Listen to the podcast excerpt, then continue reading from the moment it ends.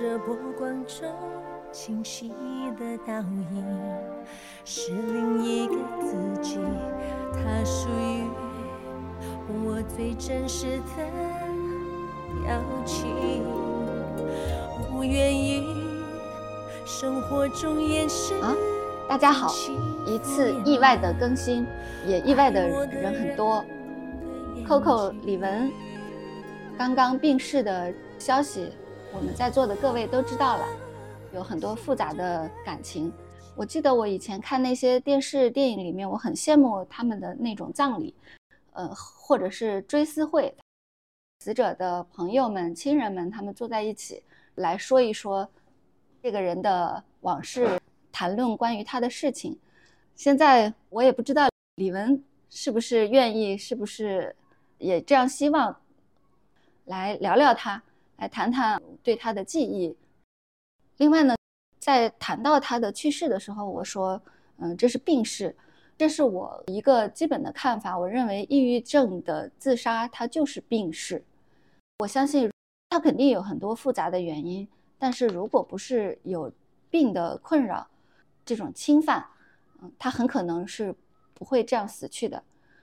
所以，癌细胞它在攻击我们的细胞，而抑郁症它在唆使我们漠视自己的身体，漠视自己的痛苦，让这些患者，呃，去伤害自己。我有一些很矛盾的感觉哈。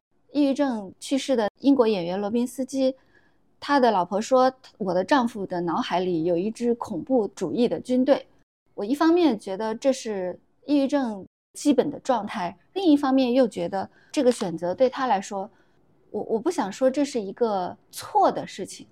我也有很长时间的抑郁史，那个时候我心里想，如果我死了，我希望我的亲朋那些爱我的人，他们说他们原谅我。我相信他这样做，他依然是通情达理的。啊，这是我的两个可能有一点冲突的想法。呃，另外这个节目的起因呢？也不全是因为我想要以这样的方式去怀念他，还有一个起因是小宇宙的站方的这些小伙伴感觉到各界的人士以及自己以及他们的朋友，大家有一些复杂的心情，就很想做点什么，就想到了我们的节目。这个节目它本来就像一个互助会，似乎是适合这样一个时刻，这样一种心情的。那我也很赞成，我也很乐意，嗯，所以也谢谢小宇宙的关注和信任。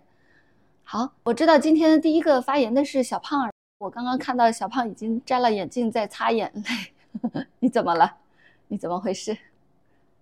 嗯，我其实听到这部分就也很难过，因为我自己也是抑郁症，有很长的抑郁症病史，到现在已经有十七年了。那首先我要鼓掌，你活到了现在，谢谢。嗯，大家都在鼓掌，谢谢谢谢大家。我也觉得这个是很不容易的。听到他病逝的消息是在六号凌晨的一点多，我准备洗漱睡觉的时候，我当时大脑是一片空白的，然后嗯说不出话来，好像时间就突然停止了。我我虽然不能不知道他是什么感受，不过我自己的一些经历，我知道这是非常非常痛苦的。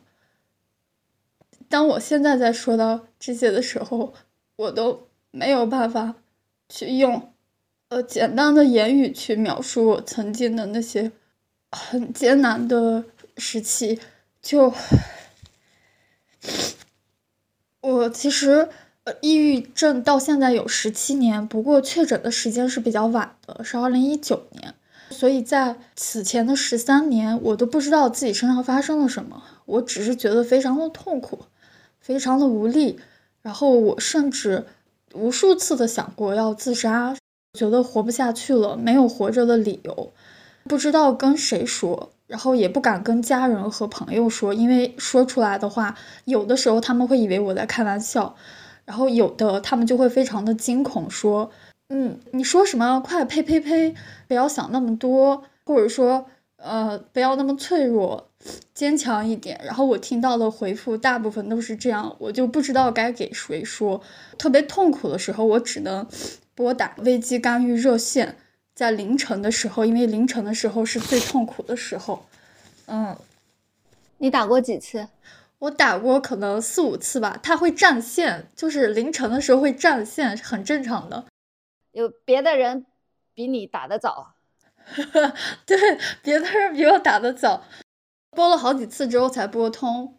拨通的那个瞬间，眼泪就直接下来。前十分钟基本上是哭着的一个状态。嗯，这是我曾经的故事。然后现在的我是带着抑郁生活的。我不能说他康复了，因为我还会常常感觉到有一些抑郁的时刻。我甚至。有时候会有起不了床的情况，不过我现在是带着它生存的状态。嗯，我现在也有了一份我自己喜欢的工作，我是一名心理咨询师，就是非常自豪的这个部分。你有去接过那种危机热线吗？哦，那个倒没有，我现在在接心理咨询，倒没有接热线。我我现在过得还挺好的，没有那么痛苦了，我觉得。嗯，这是。我的故事，你想跟李文说什么吗？虽然他不一定会听到。我想对他说的是，再见了，女战士。谢谢你。好，谢谢，谢谢阿春，谢谢大家。你好，你是谁？阿春你好，大家好，我是老陈。老陈，好。我听到这个消息是一个朋友晚上给我发条信息，然后看到之后，给我印象最深的是多年抑郁症。我觉得他应该是经历了很多不为人知的煎熬、痛苦、挣扎，可能是那种反反复复的载沉载浮的纠缠吧。像一个嗯溺水的人，可能他偶然会。探出头来，呼吸到氧气，但是大部分时间是在那种茫茫一片的、周围没有人的黑暗之中。嗯，因为我自己是抑郁二十多年以上吧。你一共活了多久？啊，我不想暴露自己的年龄，反正肯定不小了。二十以上，我可以听啊，那绝对。好的。这事儿吧，虽然发生了之后，也会给周围的，特别是亲近的人带来巨大的打击和伤痛，但是对于本人来说，在某个层面，可能可能啊，是一种解脱。所以你想说，你愿意理解他，你愿意谅解他？我觉得不存在谅解不谅解，这就是他一个历经多年深思熟虑的选择。啊，这是我一种猜测。毕竟我们又不可能真正的完全了解一个人。除此之外呢，我还觉得现实生活中大概率都是一边倒的声音。也许这种声音就是因为过于整齐、过于正确、过于明亮，才会让一部分抑郁症患者觉得这样做才是唯一的解脱之道。因为除此之外，在大家。热切的关怀的期盼之下，只能选择好好活着。那你希望你周围的人怎样对待你呢？嗯，我觉得他们应该不知道我有抑郁症吧。如果有共同话题，可以多聊一下。但是啊，真的没有共同话题，不要硬聊吧，比较舒服一点。我之前有抑郁症的时候，最大的诱因应该是。我父亲过世呗，第三天，我就在我家附近和我堂妹开玩笑，然后还真的笑出来。堂妹就觉得我就是个，反正就是那种没心肝的，对，嗯，不可思议，瞠目结舌的那种状态。然后后来也没有怎么大哭爆发过，包括在我妈面前都没有，但是就变得很麻木，整个人就。好像是装在铁桶里面的，感受不到那种，呃，快乐明亮。相反，也是感受不到太多的痛苦和阴暗。完全哭不出来，任何事情都不可以，就没有眼泪，但是也觉得不开心。嗯，能够哭出来的状态，不管是默默流泪，还是那种爆发式的大哭，我觉得都是痊愈的开始。我现在就只能通过一些特殊的触动，比如说，呃，看电影啊，或者看电视剧，或者看书，或者某一件很不平常的事情触动，啊，才能顺着这个影子把自己挖一挖，赶快的想想不愉快的事情。趁着这个时机，大大的哭一场，但是机会不太多。一种技巧，就是趁机哭一下。对，趁机挖一把，把陈年的污垢给它清理一下，洗涤一下。我有一个朋友跟我聊的时候，就觉得我这种状态其实不如那种离伤痛最近的时间能爆发的那种人清理的快。我觉得这样说吧。他肯定也有他的道理，但是话说回来，我这样不如他那样，那他那样我也不行啊。那倒是，现在这样就是我能拥有的，我能做到的呀。那我要是像弘一法师一样，那不是更好？我就是不行啊，我没有这种能力。在我眼里，这就算是超能力了吧？对我做不到的就是超能力。现在就是只能这样，我不如谁？我知道这些也没有用，这已经是我的极限了。对啊。你有什么想跟李文说的吗？你不是在一生里的某一刻里面写过一句话，我印象特别深，就是说我赢了那么多次，就不能允许我输一回吗？然后我就斗胆改了一下，我输了那么多次，就不能允许我赢一回吗？哦，小众的选择难道就是一种罪吗？你为什么你的意思跟我一样，但是你把我的词调一下？我也是这个意思啊。不知道，我觉得。这就是我的表达吧。嗯，好的。还有就是你上次在随机波动第八十五期也说了，你说，嗯，我证明了一件事，这条命完全属于我，对我触动也挺大的。如果我有这样的选择，不管如何去走，这都是我自主的选择，我是自由的。就是人可能就是特别奇怪吧，如果没有其他路可以选择，无法选择。他就是死活不会选那条路，但是如果心里有空间，他可能还会真心的拥抱那个之前永远不会考虑的选项。他身边的人可能太希望他一定要怎么怎么样，你猜想可能会有这种遗憾存在。对，我就觉得如果啊世界多一些声音的话，可能就是大家的压力会小一点，也许会有其他的可能性。嗯。好，那我我觉得我们正在发出这样的声音。嗯，是的。后来认识你，喜欢上你，看到你的作品之后，就觉得这种可能性就越来越丰富，越来越就越来越放松，整个人。哇，那我真的是幸好我没死。谢谢谢谢。哦，对我最喜欢的两句话，我想分享一下。一句是嗯，在你这儿学的。开心也是一天，不开心也是一天。我为什么要开心呢？还有一句话是我最喜欢的，最妙最妙就是我不曾在这个世界上存在过。好了，我的分享完了，谢谢你，谢谢大家。嗯，怎么他说我的话我这么陌生呢？但是，对，开不开心都是一天，干嘛非要开心？这个是啊，我说的太好了。在不 开心的时候开心，我觉得那样才不好呢。嗯。当我不高兴的时候，我就要好好的不高兴，就像我开心的时候要好好开心是一样的。嗯嗯，好，拜拜拜拜。我十几岁的时候有一次上台演出，就是选的一首李玟的歌。我这一辈子也没有演过几次出哈，我是一个县城女孩，但是那个演出呢，我试着穿了一双可能有，我当时觉得应该有二十公分，但是现在想应该不太可能。那 大概十几公分的一一个高跟鞋，衣服是什么我忘了，但是我的头发是那种全部扎到头顶，然后扎出来的辫子是爆炸的，就像一团烟花一样的那种发型。那时候我才十几岁啊，化了很浓的妆，然后很高的眼线。嗯，你们应该知道我在干嘛，我在模仿他，因为我觉得李玟超洋气，她经常是那种造型，对吧？那种很紧的。然后很有活力的，然后蹦蹦跳跳的，眼睛往上挑的这样子的。嗯，我我现在想起来，我我觉得那场演出的观众应该很尴尬，因为我肯定模仿不好。就是他那样很酷，我我也想那样，我也想头发扎到顶上，然后化着浓浓的妆，然后很高很挑的眼线。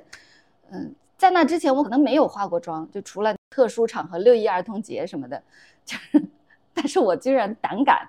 我当时去店里面修了一个眉，我说我要修李玟那种挑眉。你知道那种美式的眉毛是非常高、非常弯的，挑完了，就我有的时候照镜子，我就会吓一跳。我就想，这个人为什么他一脸的惊讶？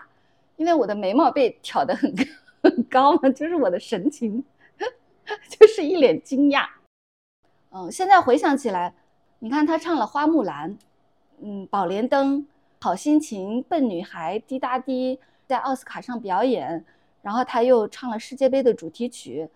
他真的很有成就，而且那个时候我看到他，我会感觉哇，这个叫明星，而且他总是笑眯眯的。所以李玟的死讯，还是因为这样的原因，他身患这样的疾病，他看着实在不像。但是我看到有一个纪录片或者是一个短片，他把一些因为抑郁症病逝这些患者的生前的最后一段影像剪到一起。你会看那些人，每一个人都显得，就你绝对不会觉得这个人他深受困扰，他非常痛苦，绝对看不出来。所以世界上可能没有像或者不像。但是我在想，我是不是一个抑郁出柜者？这种人是不是比较少？因为这个消息传来，有三个朋友来问我：“你还好吗？你最近都没有更新，你在干嘛？” 然后都都有点担心我，就你你怎么样？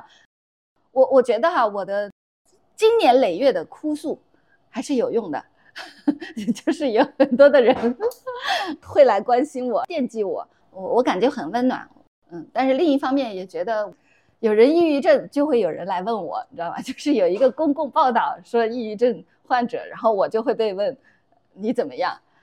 嗯，谢谢谢谢，我我我觉得很很温暖。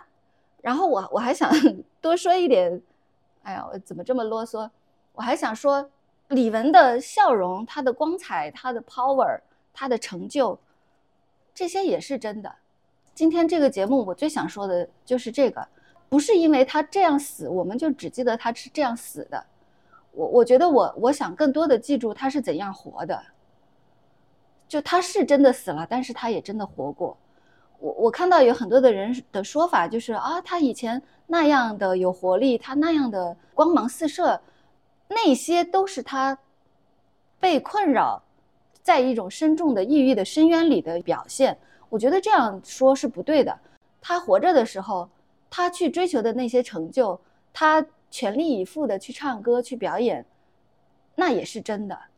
过去在非常痛苦的时候，给我很深的安慰的一句话，是豆瓣的一位网友给我的留言。他说：“虽然你有那么多的痛苦，但你的快乐也都是真的。”这是让我最安慰的一句话。有一天，如果我死了，不管是怎么死的，但是我现在觉得哈啊，我不太可能死于自杀。然后，而且我感觉我可能要活到一百五。嗯，但是不管我怎么死的，我希望大家不要只记得我死的时候怎么样。我我我想要。我活着的每一刻也都是真的，我做的这些事情也都是我想做，所以我活着也不是白活。他就是这样的人，他就想这样，就要这样发光。那些也都是真的，不能因为他病逝，他活着的一切都成了他死的一个象征或者一个预兆，那可不对。好，下一位，阿川你好，你是谁？哦，我叫桂普。那天晚上听到他是大概十点多的时候，当时我正在写文字，因为我在写信给十五岁的那个自己，我的心情特别特别的复杂。后面的几天我都不知道我我自己是怎样 过来的，一直到今天我还是很震惊的。当下那个时刻，我像是看到另一个版本的自己。如此相似的两个人，经过这么大的一个大肆的报道，然后我就抑郁症这三个字一下子就撕开了，嗯，就是很多的分析什么什么什么什么乱七八糟的。当然这两天好在已经停了下来了。很感谢阿春你能够录制这档节目。嗯，我现在的话已经离开了我的家庭，从我的原生家庭里逃离了出来。我自己一个人生活在北京，现在是有两只猫咪。第一只猫咪我给它取名叫艾妮，嗯，对，就是提醒着我自己去爱上我自己。然后这个叫棉花糖。我觉得棉花糖是代表着一种甜甜的、善意的、嗯，温暖的、柔软的。我觉得他们都是 重新养育我自己的一个象征吧。对，然后我其实和第一位还挺像的。我是一八年，我才知道我自己过去那么多年的感受，原来叫抑郁。哦，对，为什么别人眼里的我是一个傻子一样的人，像说是从火星来的？他们只看到我傻傻的、蠢蠢的、天真的、无邪的那一面，各种美好的词、各种不好的词，全都用在我一个人身上。我不知道我自己是怎么了。嗯，所以我现在整体来说还算是挺好的，除了偶尔。会有起不来床，睡睡觉还是要靠药物才能够睡眠，对，嗯，那我觉得你看靠药物能够睡眠，也就是能够睡眠，就把这个 定定语去掉。我的意思是，你比如说我要靠眼镜才能看得清楚，那就看得清楚，因为这个世界上有眼镜，然后也有药，所以我我倒是觉得这不算是一个减分项。既然需要吃药而有药，那这就是一个 OK 的事情。嗯，对，以以前挺抗拒吃药的，觉得自己没病，他们都有病。后来我觉得我自己好像是真的出了点问题，所以就承认自己嗯病的病吧。然后因为也是经过很多年的摆烂吧，就觉得不能那样子了。嗯，嗯嗯嗯，重新开始生活吧。嗯。你是怎么想通的？我是接受自己是个病人了，嗯，就是真的是从从身体到灵魂都是接受了。以前是觉得不能接受，嗯，就觉得这这个世界简直糟透了，啊，我我也糟透了。那我后来就觉得我还是好好的活着吧。我觉得我我好像是你说的。只要是活着，这世界就好一点儿。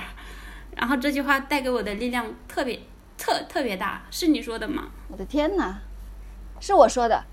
但是啊，怎么回事？今天是我的追悼会吗？就是怎么这么多我的那个那个？嗯，我感觉我我我只是 我只是无意看到你的一篇文章，然后就是我就觉得哇，张春这个女性，我好喜欢呀。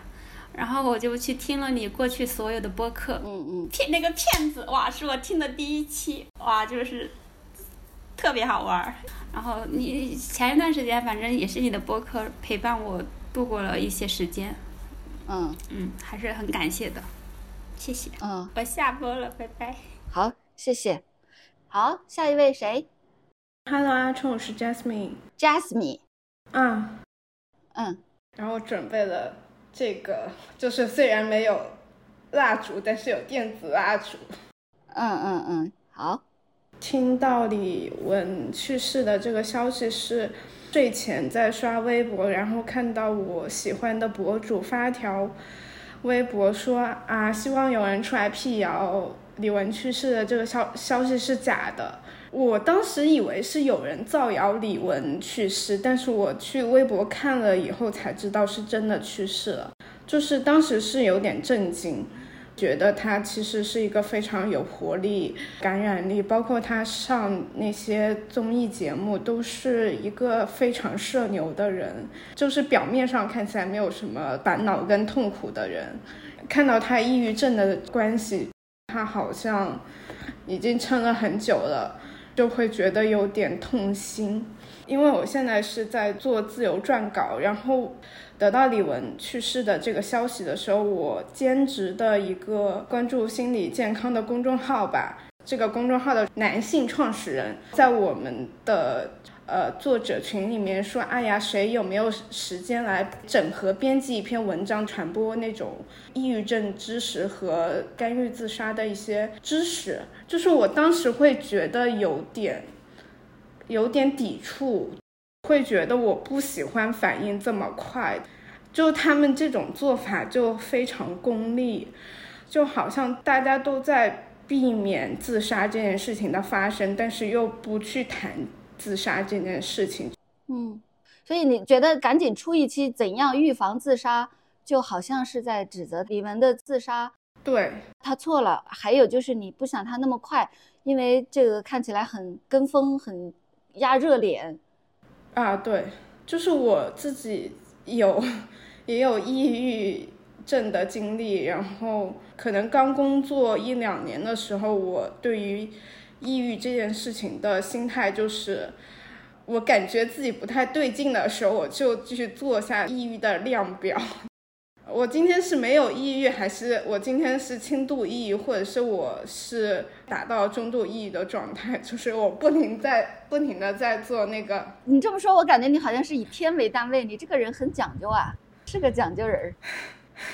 对我，嗯，就是感觉自己不太对劲的时候，就去做一做那个量表。嗯嗯嗯。然后后来是真的有一份工作当中就完全爆发出来，去医院确诊了有中度抑郁的状况。就是跟朋友倾诉的时候，我终于哭出来了，然后就会觉得我终于知道我自己是什么状况了。但是心里又隐隐的担心，我觉得我要做的事情好多。我如果想安心的倒下生病，我要跟我父母去讲清楚我现在是什么样的症状，我做好预告。对我跟我父母解释清楚、科普清楚抑郁是个什么东西，要把这些事情全部做完，我才能安心的倒下。还是把手脚敲断比较方便。这个事情好难解释啊，对，但是我也有努力去解释啊。呃，我父母其实也没有那么的不开明。我说我可能抑郁了，我要辞职，他们就，呃，同意了，同意了，也让我休息了很长时间。后来就恢复了，医生说你可以不用吃药了，相当于是痊愈了以后，我对于这个的心态可能又有一些转变。也帮助我的朋友，嗯，陪伴他度过一些抑郁的时期，然后包括我也有成功干预了他的自杀。就是我会觉得，大家都不希望自己被社会看成一个不正常的人，所以，所以很多人对抑郁是一种非常害怕，觉得抑郁非常恐怖的一种状态。因为大家的心理健康程度是不一样的，就像大家的身体健康程度也不一样。你如果已经达到了抑郁症的病症的状态，你你是非常痛苦的，所以你需要医生来帮助你。我也能够理解有些人因为抑郁症病症的痛苦，想要离开世界的这个选择，也跟。有些人患了癌症不想活是一样的嘛？大家有选择自己要不要留在这个世界的权利。比如说有些名人、一些老艺术家，他们年纪太长了，他们会有一些癌症啊什么去世，或者是有些艺人、艺术家，他们发生了车祸这种意外的情况去世，然后大家都很怀念这些人，但是。有名人自杀去世的时候，我们只会记得他选择离开世界的残忍的方式。嗯嗯，就告诫大家不要去学他。就为什么他最后的一个举动就是决定了，说明了他的一生。对对对对对，我不同意。对对，会觉得包括之前韩国那个艺人雪莉的去世。这些艺术家他们都是非常敏感的人，他们觉得这个世界不值得活，他们用生命做出了这种表达，我会觉得是应该让人重视的，不是说就谴责他这种方式不对。我说完了。好的，好的，谢谢你，谢谢你的声音。嗯，那下一位，阿春好，大家好，我是爱珍。嗯。今天其实聊的是一个比较沉重的话题，但是不知道为什么我刚刚在屏幕前就一直听大家的分享。本来来录音之前我是很紧张，整个人是很紧绷的状态，但是我听着听着就突然就觉得好放松，好安心。就是听到大家都在说一些死啊死的，就听得好好治愈哦。对对对对对，就。这是怎么回事？就感觉整个人都越来越自在了起来。嗯，不知道为什么，刚刚听大家各种的分享，就会让我回想起我自己第一次去医院挂精神科的门诊的那个时候的样子。这是我自己第一次鼓起勇气去医院挂精神科的门诊。你一个人去的吗？哦，第一次是我父母陪着去的，第二次就是我自己一个人去了。记得当时我就站在医院的狭窄的走廊上，医院就比较老旧，当天挂号的人也很多，所以医生门诊的屋子前面的座椅就已经全部被坐满了。我当时就站在那里，看着那些坐在椅子上的年龄、性别都不同的，身上穿着打扮也各不相同的人，本来是。在去医院之前，我都是一个非常焦虑、痛苦、恍惚、害怕、担心、受惊的状态。但是，我就站在那里时候，我就看着这些人，我就突然就觉得好安心啊，就好觉得好像是 如鱼得水，回到了家里一样，找到了那个归属感。没错。这好像也不是一件什么特别恐怖、特别大不了的事情。原来就是世界上还有这么多人跟我一样，也在承受着这些难以名状的痛苦。我就在那边越等着，我就越自在、越放松。就像我刚刚听大家的聊天一样，虽然一般的大众话语下，它确实是一个挺沉重的话题的，但是我觉得反而就是这种对于疼痛和苦难的。真实的披露以及展示，我觉得反而会让我感受到了莫大的安慰，嗯，甚至还会感觉到非常的放松和开心。啊，你说的好好哦，我感觉你表达能力好强啊，就是你你说的我也暖融融的。参加自己的追悼会真的感觉很好。不好意思，对不起李文，对不起 Coco。没关系，我们今天可以开两个追悼会。可以先提前预演一下，搞什么？这是在搞什么？你说去医院的经历，我也想起来我的一个经历。嗯嗯，厦门的精神卫生中心叫做仙悦医院。嗯，某一次去，我就发现进那个门诊大厅的地方有一张易拉宝，嗯，上面写着“垃圾分类从我做起”。当时我可能。精神比较差嘛，我就想天哪，县医院这个易拉宝，这个广告牌好贴心啊！我我就很安心的顺着那个易拉宝的方向，我就走到了这一边。垃圾分类从我做起，我想好，我们垃圾在这边。我真的去了好几次以后，我才想，他好像不是对病人说的，他好像他好像是在说垃圾分类的事情。但是我每次去那个地方，应该现在还在那个门诊大厅，就已经放了好几年了。我觉得挺好的，对，那个易拉宝真的让我很安心。我每次看到哦，垃圾分类从我做起，我就噔噔噔噔，然后就走到这一边。但是我也好喜欢这个分这个 易拉宝的标语，我觉得是我看到我也会就是克制不住自己的冲动往那边走。我觉得就是很贴心啊，就是总会，这他就是对我说的呀，对吧？就是你看这个冷漠的世界。在这个陌生的地方，它有一个为我而设的广告牌，没错，很治愈，就非常的温暖。我觉得去医院的人真的会被治愈到，如果是像我这样的人，是。我好像还去自拍了一下，嗯，很快很快乐。我下回去厦门的时候也可以去打个卡。对对，好，一个新的打卡点。对，没错。我本来在今天发言之前，我就稍微准备了一点讲稿嘛，我就写了一句话。我本来写的是，我可以很自豪地说，我非常擅长应对抑郁情绪，而且我活到了现在，这就是最好的证明。嗯。说的太好了，我鸡皮疙瘩都起来了。就是本来我我真的是非常理直气壮、胸有成竹的写下这句话的，但是在我听了刚刚其他几个姐妹的发言之后，就觉得哇，我简直就是小巫见大巫 就大家怎么这么厉害？这么多的高手云集。对，没错，是的，大家刚刚发言的时候，我就在屏幕面前疯狂鼓掌，我就是叹为观止，就觉得自己的眼界实在是太狭隘了，就可能。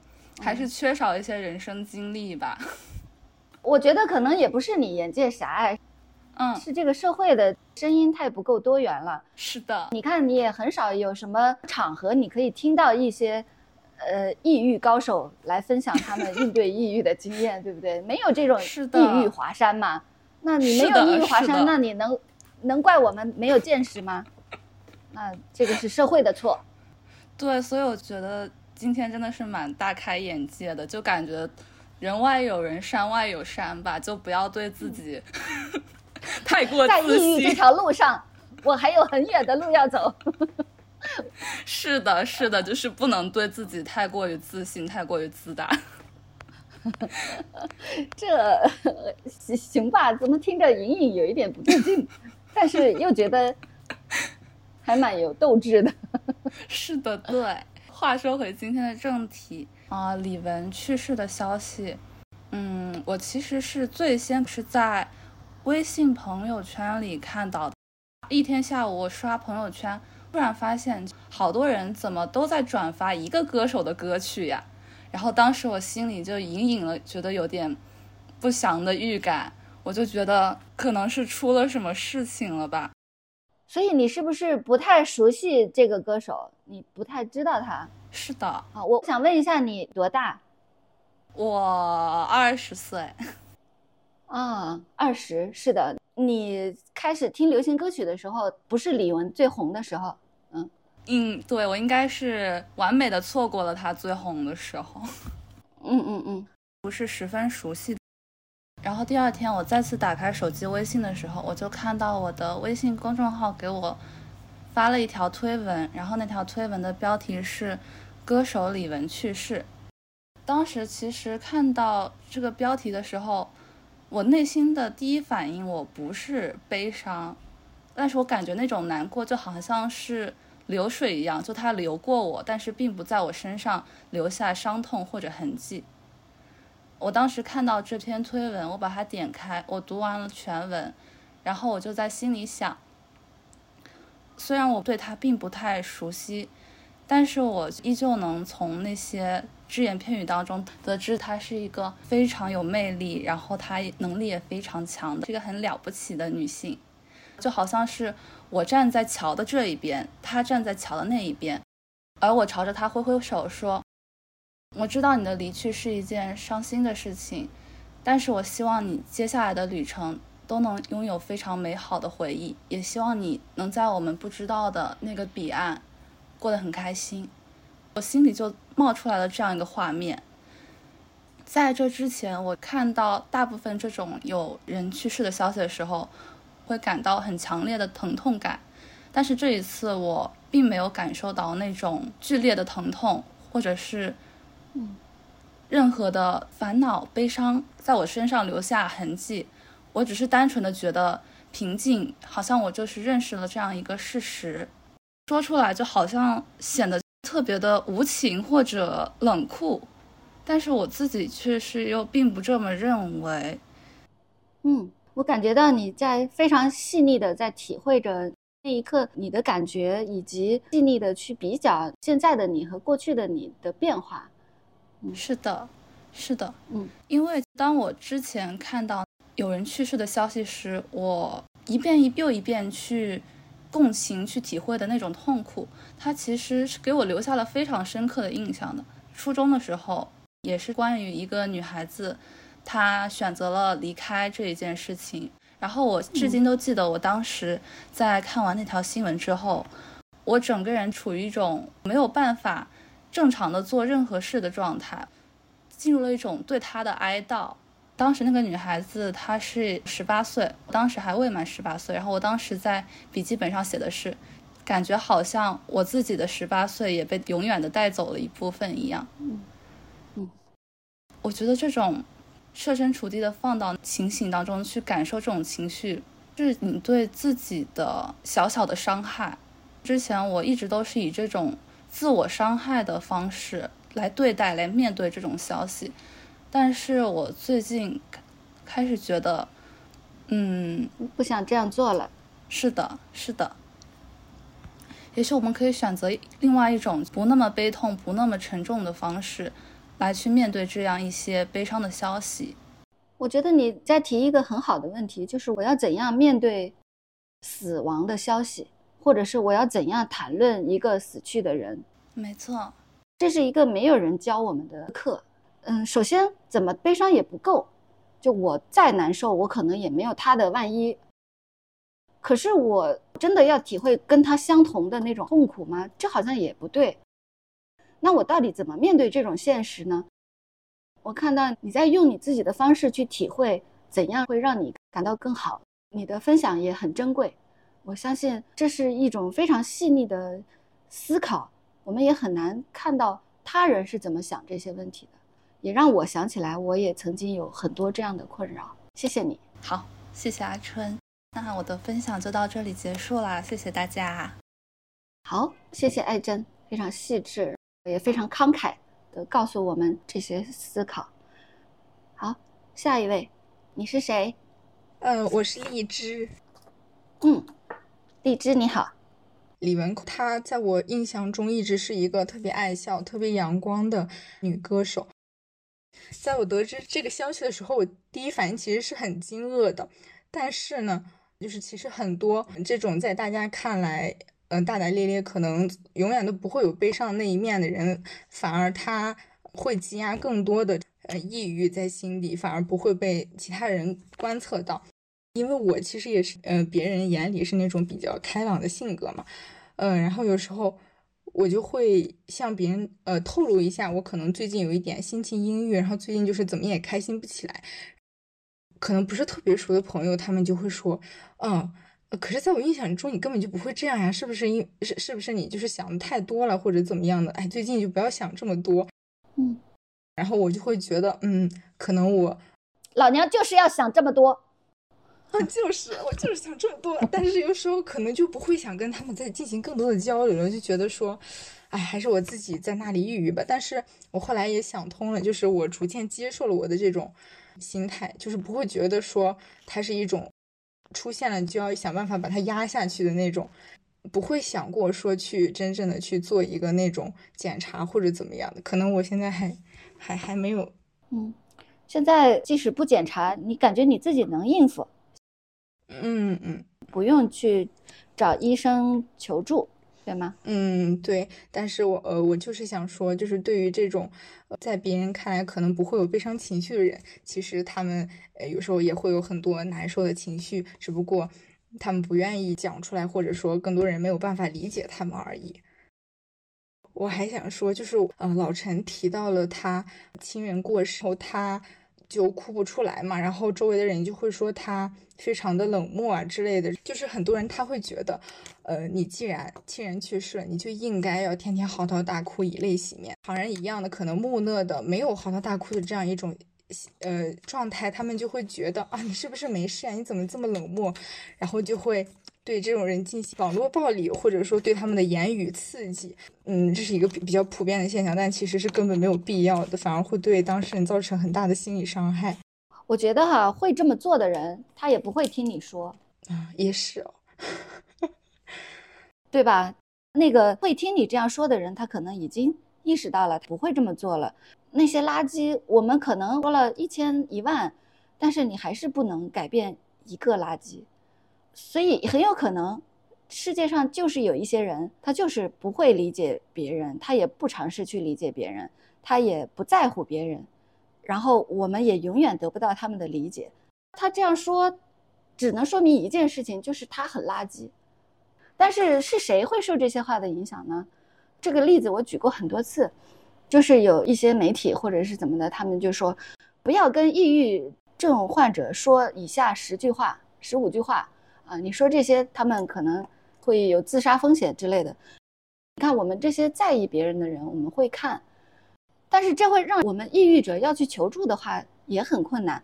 为什么有很多的人他们想要赶紧摆脱这种？抑郁者或者抑郁的气氛呢？我觉得这种错误的文章也有关系。它错在哪里呢？有一段时间，我有连续的有很多的工作，我要见很多的新的工作的伙伴。他们在跟我接触一段时间以后，他们就会说：“他说张老师，我见你之前我很害怕，我怕我说错话刺激你。”嗯。嗯，一开始我很困惑，这是怎么回事？后来我想，这就是这个舆论它所制造出来的一种奇怪的气场。这个气场它做了什么呢？它把抑郁者标记成了一种不可理解的定时炸弹。这样下去会造成什么后果呢？就是抑郁者在这种所谓的被照顾的这种氛围里面，其实是被歧视了。你看，我我本来是去做我的工作。虽然我抑郁，那一刻我还是能够完成工作的，我也做了这样的准备。但是无论我完成的怎么样，他就是以看一个疯子的目光在看我，那这个最终就会使得我其实是无法立足的。我觉得这个才是真正有害的，因为真的有善良的人会去看，并且他如果真的这么去做，那只会使我们的处境更难。我的提议是。如果我想要我周围的人帮助我，我不一定要他理解我，就我不一定要他了解抑郁到底是怎么回事。就是你说他到底怎么回事，科学家不也还在研究吗？那我可以怎么做呢？我说，你可不可以来陪我？我看了一下我之前做的那关于抑郁自救的一个手册里面的举的一个例子。我有一段时间抑郁，我有两个月的时间有一个包裹我发不出去，因为我没有勇气打电话。然后呃，过了两个月，我觉得这个事儿我我一定要把它解决，然后我就跟我的朋友说：“你可不可以帮我打一个电话？啊，或者你可不可以来我家一趟帮我打扫？”那他可能不知道抑郁是怎么回事，但是他知道什么叫帮我打扫。我需要的就是他为我做的事情，那我不一定要他完全的理解我。如果我们没有那样的经历，也没有那样的责任去科普，啊，我我寻求帮助，我就去说我想要的帮助就好了。无论你是得了抑郁症，还是高血压，还是近视眼，还是癌症，你既然在上班，你就是一个上班族，你在工作里面要承担的责任，你就要承担。也有人问我，我的员工他抑郁了，我怎么办？我的同事抑郁了怎么办？你的同事抑郁了，那他也是你的同事，他该怎么办就怎么办。我现在抑郁了，但是我觉得我还能工作，那就去工作。我没有办法完成我应该完成的工作，你不能胜任你的工作，那你就要去做一个病人。你是一个社会人，你就要承担社会人的责任。你现在承担不了社会人的责任，你就去做病人。病人也有责任，病人的责任就是做病人。但是你不要说。你在社会身份里面，我是病人，然后我要你们以病人的方式对待我。老板、同事，他们不能，也做不到，也没有这个义务。我们抑郁症患者不是玻璃娃娃啊，我们不是一句话就会去死的。我我不知道我有没有说清楚哈，比较清楚的版本，一八年还是一七年，我做了一个抑郁症自救手册。然后我的名字也叫张春酷酷酷，比较详细的一些展开的说法和我的一些心得吧，在那个手册里面有一些说明，大家需要的话也可以去看看。嗯，茶叶蛋说听了好多遍还买了送人，哇，我的追悼会变成了我的卖货会，真是一个多功能的聚会啊。好，那。嗯，那我我最后就是我打断了你，嗯，不好意思啊，没有没有，没有没有，我也听得津津有味的，是真都忘了我正在讲话。好，那我就最后再对他说一句话吧。嗯，呃，我想对他说，呃，无论是你好的一面还是不那么好的一面，呃，我都会记住你，然后就希望他能够在另一个世界永远开心快乐。是我的发言啦，谢谢。好，拜拜，拜拜。如果那个世界真的我们还有意识的话，我希望你想开心就开心，不想开心也没关系。听到了，茶叶蛋是啊，阿春你好，对他很熟悉，但是也不是他的歌迷，但是他的歌都听过。嗯。我记得他上了一次《生生不息》嘛，也是觉得他在里面一直都很阳光，只要他在这个氛围就感觉很舒服。所以听到这么一个消息的时候，也是非常的惊讶，非常的心疼他。他为什么要把最好的一面给到大家？为什么不把自己比较伤心的那一面说出来？是不是他没有去求救？如果他求救了，或者说他告诉大家他其实生病了？会有更多的人去帮助他，我不知道，我只是这样猜想，因为我知道我自己也经历过嘛。然后前面大家也都说了自己的那个病龄，呃，我是大概是五年的时间，二零一八年第一次。因为自己经历了这样的两次，所以我会觉得他肯定也是很痛苦的。嗯，所以当时听到那个消消息的时候，一个是我就想到张春的那个抑郁症自自救手册，还有一个就是你之前写的一篇也提到过的，就是《活着的微弱理由》里面讲到的一些关于一死了之的这些的一些话，我就很想把它发到朋友圈里，然后嗯，想要去抒抒发，但是因为我还是呃没有很多人知道我生病这件事情，我又放弃了。我对于这个抑郁症，自己刚得病那段时间是很害怕的，因为我最近在看《简爱》嘛，我会想到《简爱》里面那个女疯子罗切斯特里面的那个前妻，而且她是在阁楼里面关着的。那个时候我有住一个房子，然后也是有个阁楼，而我非常害怕去阁楼，因为我我的抑郁症第二次是我的前夫导致的嘛，所以我非常害怕有一天我会把被他。关在上面，被整个世界给遗弃，成为这样子的一个人。我最开始的时候，对于这个病是非常害怕的。开始的症状的话，就是失眠，嗯，三个月大概是一直是睡不着觉，但是还是上班，因为也不知不知道自己是什么样的状况，又是呃，算是很乖乖女或者要强吧，就是继续在上班，然后身体状况越来越差，工作也做不了，孩子也带不了。然后，呃，那个时候就慢慢的去尝试去求救。其实我第一个方式尝试先跟家里人讲。我们公司是有心理关爱热线的，就是我们有叫关爱热线，然后这个项目是我负责的啊。我其实呃偷偷的帮周围一些有这个需求的人去帮他们打电话，然后这个时候我自己有这个需要了，但是我还是需要跟我老板讲，我我想了三天才跟我同一个办公室老板说我要申请，然后后来也我去打了，呃，心理咨询的老师也是每一次就是换换了好多个，有些是不适合我，有些是可能我自己也是害怕。呃，后来确诊了，可能心理咨询的老师说我的症状比较严重，需要去看医生吃药。然后我又接下来再进一步去找医生，去找不同的医院。然后同一个医院我要挂不同的医生，每一步自己都非常的就是会会犹豫很长的时间去做了以后也会很忙。比如说同一个医院我会同时挂好几个医生，然后而且这两个医院是不一样的地方，我要骑自行车先赶到这儿，再赶到那儿，就是我非常的呃慌乱。那段时间，嗯嗯，然后后后面的话，我我还记得中间有一次，我我的那个呃咨询心理咨询师，呃一个朋友给我推荐，他是一个男的，我跟他约的是晚上九点钟，他说他只有九点钟有有有时间，然后那个是自费的，进去了以后，那个男的咨询师长得我让我觉得很害怕，有点有点有点恐怖，然后他一进门就把门锁住了，然后我朋友他他陪我去的嘛，然后他在楼下，我真的吓坏了，然后那个男的就。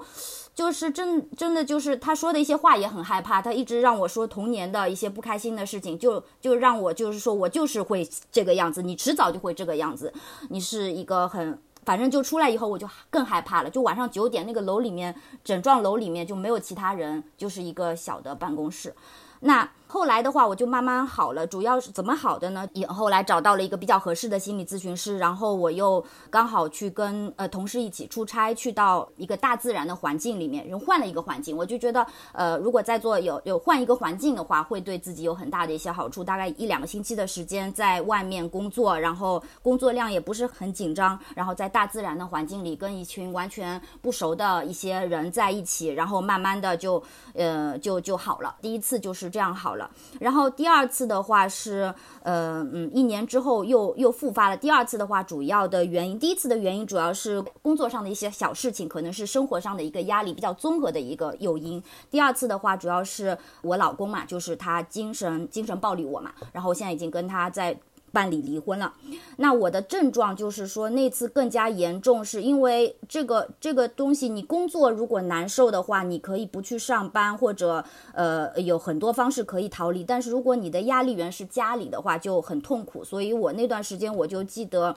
嗯，我们家不仅有个阁楼，然后旁边是五楼，然后很很低的那个窗户。我有时候，呃，我一直想要去从上面往下看，就是有想跳下去的这个冲动，就是病得很严重的时候。然后我我呃每天上午的时候是最痛苦的，因为要考虑今天是不是要去上班。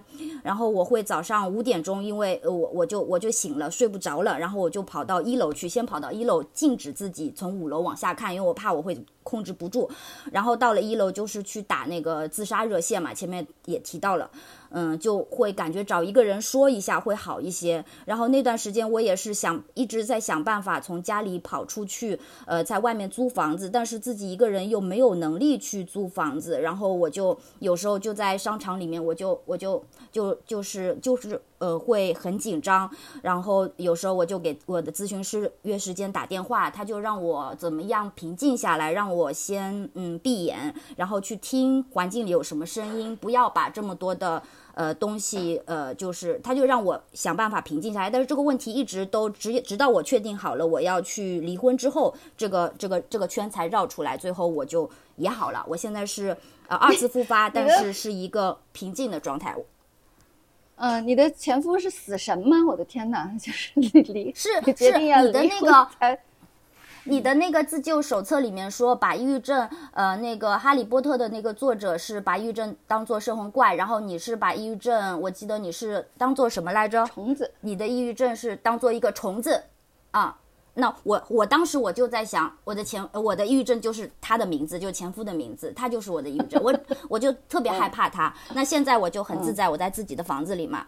然后后来就是最后的话，我就一个人跑到我在上海，然后我就跑到广东去。当时我就是觉得我我可能没办法了，我再试一下最后的一个方式。我工作也也也请了一个长长病假，我说我再去那边试一下。然后如果说还是不行的话，我可能真的要要要死掉了。然后。后来还好，就是慢慢想明白了，然后那个时候也找到你，跟你咨询了几次。那这个之前也说过了。那最后的话，我想要说的是，现在的话，呃，因为我的压力源已经解除了，然后我就还在吃药，因为二次复发的话，抑郁症是必必须要不停吃药，但是这没有问题。前面也提到了，就是睡觉任何问题有药能。解决的问题都是最小的问题，而且现在的话还有保险可以，呃，把这些费用从医保和保险这边都能够赔付，然后其实经济压力也不是特别大，嗯，我我还有就是说我我自己会希望说大家都能够把把这些东西能够更多的说出来，虽然我自己也不够勇敢，嗯，我我我只能私底下，比如说碰到有有有一些呃小朋友公司里的。心情不太好，然后我会去分享我的一些一些呃建议，他去打心理咨询热线啊之类。但是我并不敢在公众的一个呃话题呃这个场景里面去说出来。但是我觉得，如果大家都能够呃勇敢一些的话，像张春这样，你写了一些书，然后帮助到大家，可能这个世界会变得更好一些。然后还有最后一点就是，我觉得呃我自己的几次体会，特别是第一次的话，第二次就是说了嘛，就是离婚就解决。解解决问题了。第一次的话，主要是对自己预期一定要放低，就是以前总是嗯，可能这个就是觉得自己很很多时候就会觉得这个没做好，那个没做好。那现在的话，就是只做自己能做的事情，只做自己想做的事情。那呃，慢慢的就觉得就每一天就挺放松的了。啊，我说完了，嗯。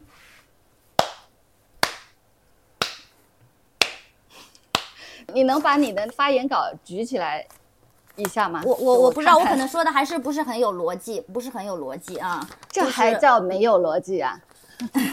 我我就我就写过的讲过的就就把它划掉，就怕那个嗯嗯。谢谢谢你，你写了逐字稿，然后然后你你用这么快的速度，这么清晰的表达来说啊，我我我站在我我不要自己在窗边，我要我要离开那个窗户远一点，哎，嗯，我我一方面觉得我这这这这些事情也太太大了吧，但是另一方面你说他的事情，你你就跟在会上做报告一样。就是一个最无聊的、最没有必要的会，然后再说一些没有必要的事，呃，你是这样的语气，然后但是你说的事情却是这样重大的、这么重要的事情，这，嗯，我觉得你你一定很坚强，我我感觉到你你你是如此的坚强，你，谢谢你。然后你说你不够勇敢，你没有在公共的场所表达，哇，你知不知道我们这个节目可是一个。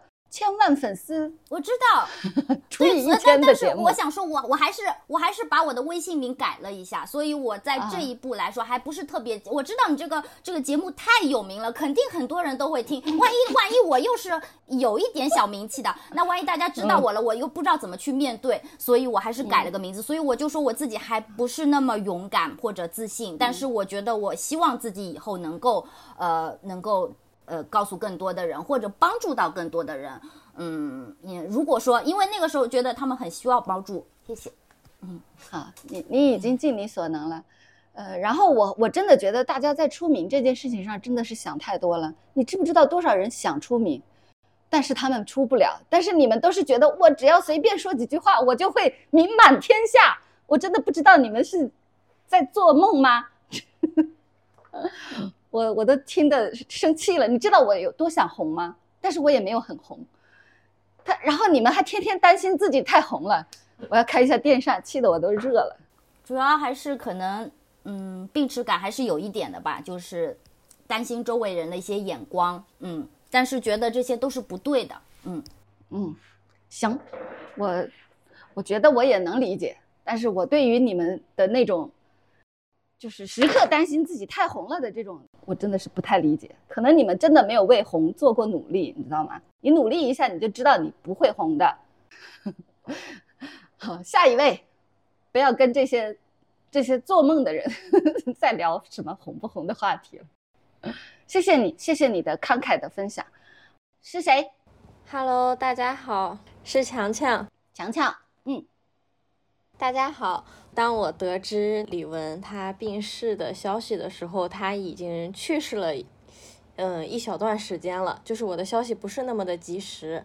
当时我在朋友圈里看到她死讯的时候，我统计了一下，差不多那天晚上我的朋友圈里有十三条发出了这种纪念她的声音。我当时的心情，嗯，有一瞬间的震惊，然后是难过，但是到了第二天。我对于这个事情的这个心情就变成了很反感，所有的人都在分析他的死因，要么就是所有的人突然关心起了抑郁症。嗯，你怎么想？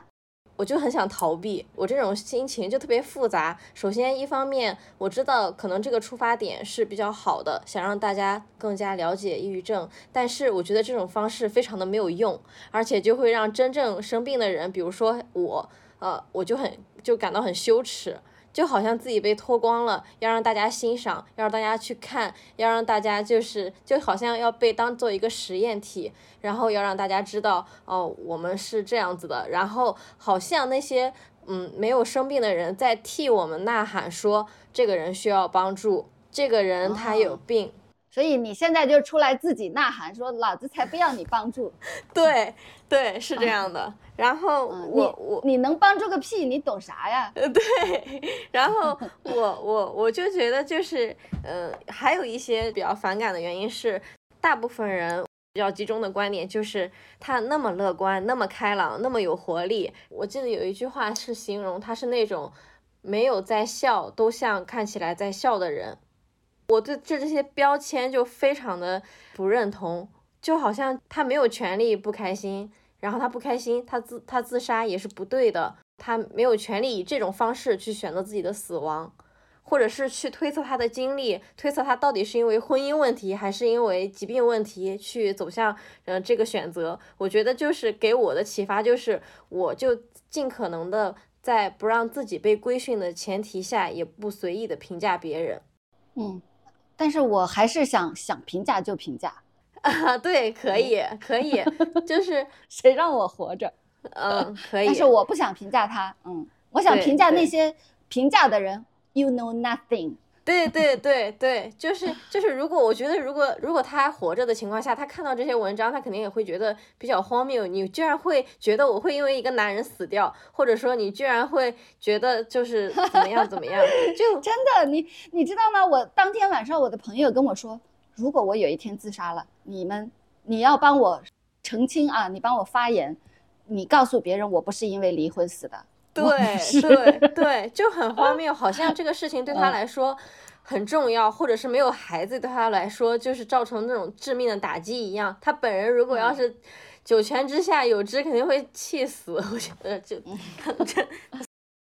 然后第二个就是我很讨厌这种铺天盖地的宣扬，嗯，到底如何去面对抑郁症或者什么是抑郁症的时候，那么我们到底该如何去面对？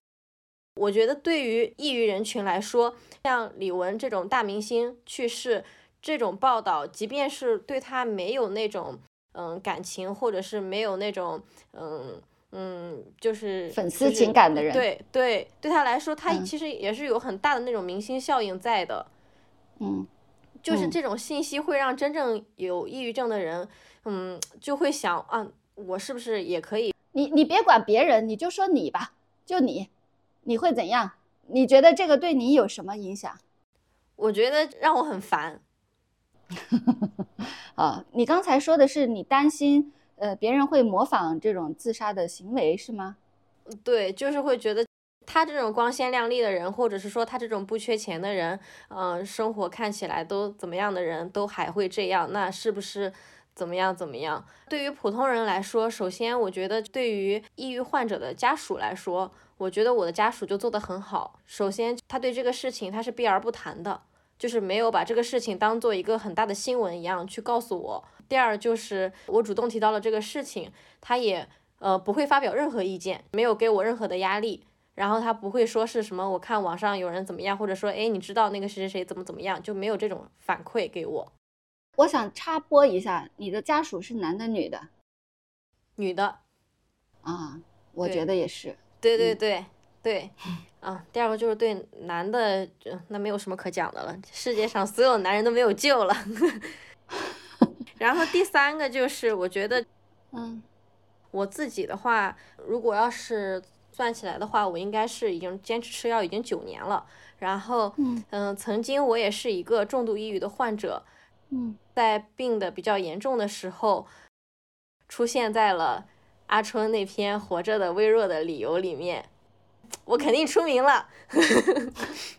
好，我说一下，就是如果看过我那篇文章《活着的微弱理由》，我说有一个人他追着我在各个平台里面追问我，我考虑过的自杀方案，他想参考。对我就是那个女生，她还活着来。对对对，我们鼓鼓掌，恭喜你还活着。嗯，不光活着，而且还活得很好。嗯嗯，还有一个女家属。嗯，对，是的，而且她她能恰当的帮助你。对对对对，我的家属真的给予了我很大的支持。然后，我我觉得就是我作为一个重度抑郁患者的时候，我回看当时在那段时期里我写的那些呃文字，真的就是最大的一个哦呐喊，心里的声音就是我不想要被区别对待，我也不想要被过度关注。嗯，我会觉得我不想要你来管我。然后我现在就想这样，嗯嗯，我觉得你给了我一个启发。有那么多的文章啊，然后那些人的呼吁说我们要怎样对待那些呃抑郁的亲友。那我觉得其实最简单的就是你问问他，嗯，如果你身边有这样的人，你就问问他，你说你需要我做什么？你可不可以问问他？你不要在那里瞎看，因为对对对，因为很可能那个人说的他根本就不是我要的呀。对对对，是这样。你就问问我本人好不好？你就问问我，我请你吃火锅，你会好一点吗？还是你希望我离你远一点，但是你一喊我就能过来啊？你希望怎样？你能不能问他本人？对，就是这样的，就是有可能你需要这样，他需要那样。但是如果你真的想去帮助一些人的话，你就去问他本人。然后我觉得我们病友们也是一样的，如果你需要一些帮助，你也不要指望那些媒体能帮你说一些有用的话，很有可能他们都在胡扯。对，胡扯，对对，就是这样。然后是这样，对，但是如你需要什么样的帮助，你需要谁帮助你，你就去告诉他。对，尤其是用你的方式，嗯，尤其是当时我记得我有一个同班同学。我能感觉出来，他是真的很担心我，然后他每天都在不停的给我发微信。他发微信的时候说的最多的就是你能不能回一回我的微信，或者说是你能不能跟我报个平安之类的，让我觉得我自己在被要求。怎么说呢？虽然是很感谢他吧，但是你能不能就是为你的家人考虑一下，或者说是你走了他们怎么办，或者是怎么样的？就是因为我不想考虑这些，我我才会。想要逃避这些事情，自己待着，或者我已经考虑的很多了，我比你对，对我比你考虑的还要多，嗯，对我需要的只是，只就是一个安静的环境。然后，如果你可以帮助我的话，你给我一些具体的帮助。这个具体的帮助，我们可能得想一想，有可能我认为的具体的帮助，他可能不知道什么叫具体的帮助。嗯，我看到刚才阿阿喵喵在评论区说。我抑郁求助我最好的朋友，跟他倾诉，他只是认为我懒、不努力、不上进，然后我就更难过。确实是，但是，哎，好，如果只有他一个，首先，如果你还有别人，你就换一个人哈。嗯，我我 我觉得是这样，就有一个更好沟通的人。如果你只有他可以求助，那有没有可能你先不要试着取得他的理解？对，很有可能这不是一个短期内能达到的一个目标。那不要寻求理解，而是说你帮我打个电话，你帮我打扫一下，你给我送顿饭，就是这么细致、这么小的这种要求。那这种要求不需要他理解。他说我不理解你为什么不能自己吃饭。你说你不要理解，我现在需要你这样做，你可不可以做？你可以做你就做，你不可以做就就算了。哎呀，其实这个要求也挺高的，如果遇做不到的话就算球吧。嗯，是。然后我通过各种方式吧，总之就是到了现在第九年，我现在吃药呢，只是为了维护此刻比较好的状态，避免一些躯体化的发作。我觉得我自己已经恢复的很不错了，甚至比绝大多数没有被确诊过抑郁症的人还要有活力一些。第三点呢，就是嗯，我不太喜欢现在网络上比较推崇的那种情绪稳定，嗯。情绪就是你比较喜欢情绪不稳定，不是，就是好像情绪稳定是值得去标榜，或者说是大家去要去嗯做的比较正确的一个事情。我觉得情绪它是没有办法要去稳定的，是要可以换一个词，比如说情绪转化。嗯，你的任何的情绪，它存在都是有理由的。呃，你的愤怒、难过、悲伤，只要把它转化，比如说宣泄出来，或者说是不要像我之前那样，就是一直嗯沉闷在心里，或者说是可能那种方式也是我的一个转化，但是那种方式伤害性太大了，就是伤害我自己，也伤害我的家人，这样子，嗯。就想说这些吧。如果要是嗯能够对李文说一句话的话，就是我觉得你辛苦了，嗯，你已经能够做了你能做的所有的事情，嗯，我们都很为你骄傲，你真的辛苦了。嗯，要是我死了，我也想听这样的话。阿春，你也辛苦了，嗯，你也是。好，我发言完了，谢谢大家。哎呀，嗯，说真的，我很喜欢看到强强你还活着。当然，我也喜欢别人活着，但是我特别喜欢你活着，因为，因为我觉得你活着，我是有股份的。嗯，嗯，虽然虽然虽然强强给我写那些的时候，我我我也很烦。我说天哪，你你要死这样的事情，你怎么能跟我一个陌生人说呢？我怎么承担得了呢？嗯，但是另一方面，我也我我写的那些也是真心的，就是你不可以，你你最好还是不要死，因为我我我希望你不要死。嗯嗯，看到强强活着，我也很开心。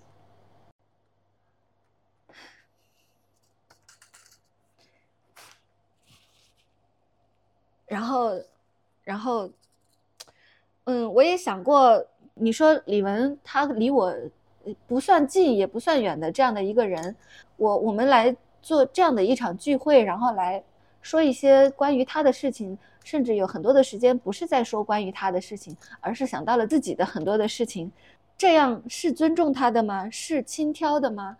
是适合的？是对于一个？逝去的人的合适的纪念吗？我以前会很纠结于这些问题，但是我现在想，哎呀，活着，你去做一些真心想做的事情就可以了。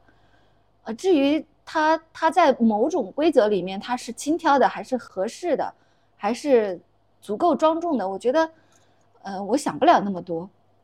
嗯，我觉得我自己知道，我是真心的想要谈一谈他，然后我也真心的想要。和一些人一起谈谈他，谈谈我们不太容易的生活，也谈谈我们取得的这些看起来不足挂齿，但是对自己来说很了不起的成绩啊！我们活着，用史铁生的话说就是“死不足惜”，关键是活着。